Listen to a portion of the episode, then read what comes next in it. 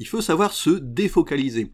Sur cette chaîne YouTube, sur mon blog, je parle beaucoup des églises, euh, mais qu'est-ce qui se passe dans les autres religions? À quoi ressemblent les autres lieux de culte? Alors, je vais pas faire toutes les, euh, les, lieux de culte de toutes les religions. Il y en a plus de 10 000 religions dans le monde.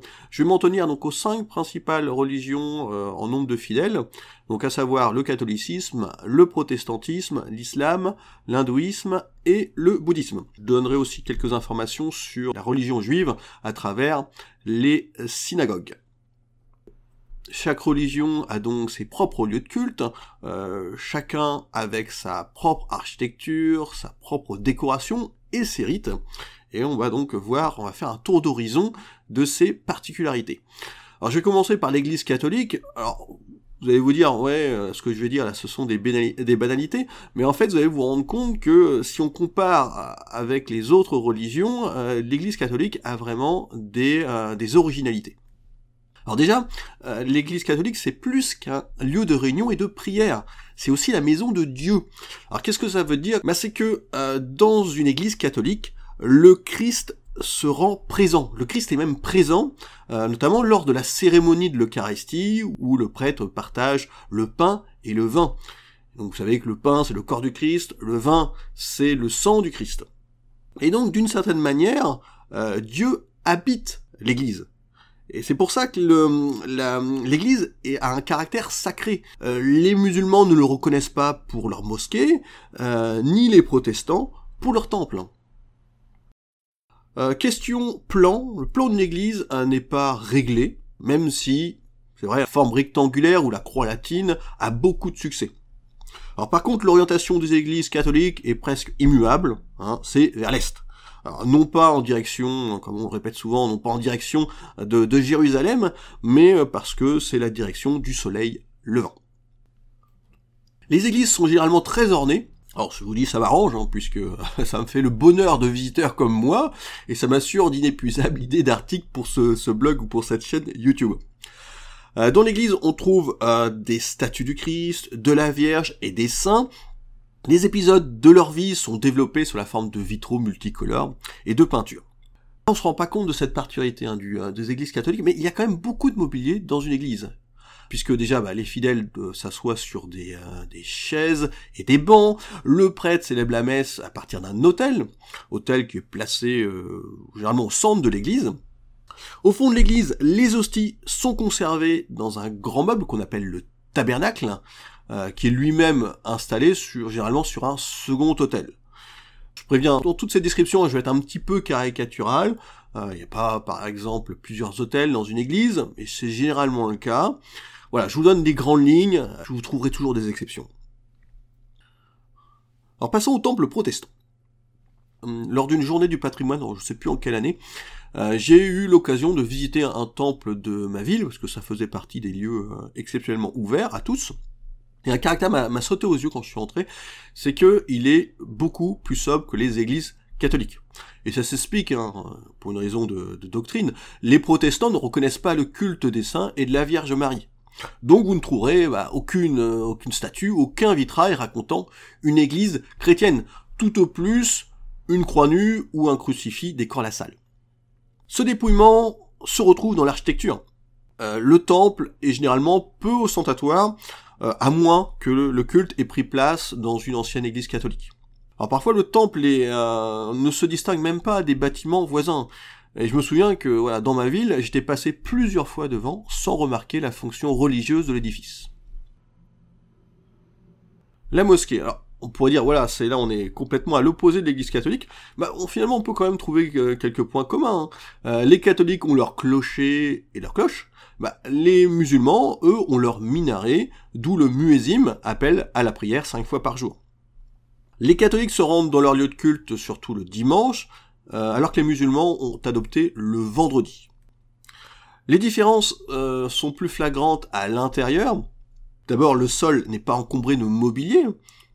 Les fidèles, euh, alignés en rangée, se tiennent assis ou debout sur des tapis. régulièrement, ils se prosternent. Dans le mobilier, il y a tout de même un minbar. Alors minbar, ça s'écrit comme un minibar, mais vous enlevez le deuxième i. Le minbar, c'est une chaire accessible par un escalier, et c'est de ce poste élevé que l'imam préside la prière. Comme dans les temples protestants, les représentations figuratives sont absentes, même celles de Dieu, euh, car il est interdit de le peindre ou de le sculpter. Alors par contre, vous pouvez voir euh, des versets du Coran qui décorent les murs. Dans une mosquée repérée enfin le minrab, alors, je suis désolé hein, si la prononciation n'est pas bonne, alors ça fait encore un mot en M, hein. on a vu le minaret, le minbar, donc maintenant le, le minrab, qui est en fait une petite niche vide, qui est creusée dans le mur et souvent richement décorée. Elle sert à indiquer la direction de la Mecque, qui est la première ville sainte des musulmans. Et en France, le minrab est percé côté sud-est, hein, puisque dans cette direction se trouve la Mecque, et les fidèles se tournent donc vers ce minrab lors de la prière. Le temple hindou. Alors déjà, les hindous se recueillent dans leur maison. À cet effet, ils ont aménagé un petit hôtel devant lequel ils prient au lever et au coucher du soleil. Les fidèles se rendent aussi au temple pour visiter les dieux. Ils ne viennent pas les mains vides, ils offrent des fruits, des fleurs ou des parfums, à l'image du dieu local, une image qui est souvent en fait une, statue.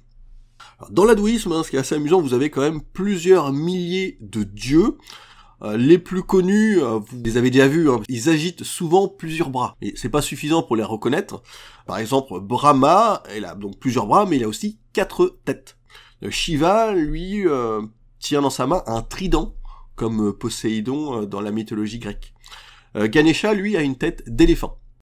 Dans le temple hindou, la demeure du dieu se réduit à une chambre carrée, sans ouverture, à l'exception d'une porte.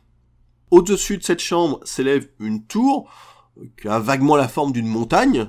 On appelle ça euh, Shikara ou Vimana, selon la, région de l'Inde où vous êtes. vous voyez, hein, l'architecture des temples se distingue très nettement des églises catholiques, mais on arrive quand même à trouver des points communs. Hein. ils sont tous orientés d'après un axe est-ouest. Le temple bouddhiste.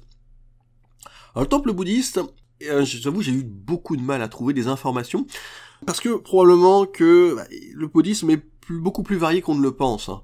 En France, on connaît surtout le courant tibétain avec le Dalai Lama, mais en fait, chaque région euh, bouddhiste du monde a développé une architecture typique pour ses temples. Alors je vais parler euh, peut-être de, l'architecture la plus flagrante, c'est celle de la pagode, que vous trouvez euh, fréquemment en Chine, en Corée ou au Japon. En pagode, c'est simple, hein. chacun de ces étages est surmonté d'un toit largement débordant. Lors des cérémonies, les fidèles apportent des offrandes de nourriture, de fleurs et d'encens. ça nous rappelle euh, l'hindouisme. Euh, ils récitent des prières et s'assoient au pied de la statue de Bouddha pour méditer. Voilà, je vais terminer par quelques mots sur la synagogue. Comme le temple protestant, les synagogues sont, assez dépouillées. Elles ne sont pas des lieux sacrés, ce sont juste des lieux de culte. On n'y voit aucune représentation matérielle de Dieu, que ce soit sous la forme de statues ou de peintures. Les seules décorations admises sont euh, le chandelier à sept branches, la menorah, euh, et l'étoile de David, qui a six branches. Au fond de la synagogue se trouve l'arche sainte, qui est une armoire où est enfermée la Torah. Alors la Torah, c'est les premiers livres de la, Bible. Et cette Torah euh, se présente sous la forme d'un rouleau de parchemin. Et cette armoire sainte, bah finalement, ça rappelle le tabernacle, le tabernacle des catholiques dans lequel sont enfermées les hosties. Et d'ailleurs, euh, vraiment le point commun, vous pouvez le faire, puisque euh, près de l'arche sainte se trouve une lampe allumée en permanence. Autre point commun avec les églises catholiques, ben, les fidèles s'assoient sur des, des, bancs ou des chaises. Euh, le mobilier est complété par une tribune qu'on appelle une bima, c'est une tribune légèrement surélevée et sur laquelle on place la Torah pour y lire les textes à haute voix. N'importe qui hein, peut lire les, textes, hein, pas seulement le, rabbin. Cette bima, donc cette tribune, se trouve au centre de la salle et les fidèles bah, se placent autour. Voici donc pour ce tour d'horizon des lieux de culte à travers le monde. Et d'ailleurs, vous n'avez pas besoin de faire le, tour du monde hein, pour euh, pour visiter ces différents types, puisque bah, en France, on a de la chance. On a 70 000 églises catholiques, mais on a aussi 4000 temples protestants, on a 2500 euh, mosquées, vous avez aussi plusieurs dizaines de centres bouddhistes. Et vous trouverez même, même à Paris, un temple hindou hein, dans le quartier de la Chapelle.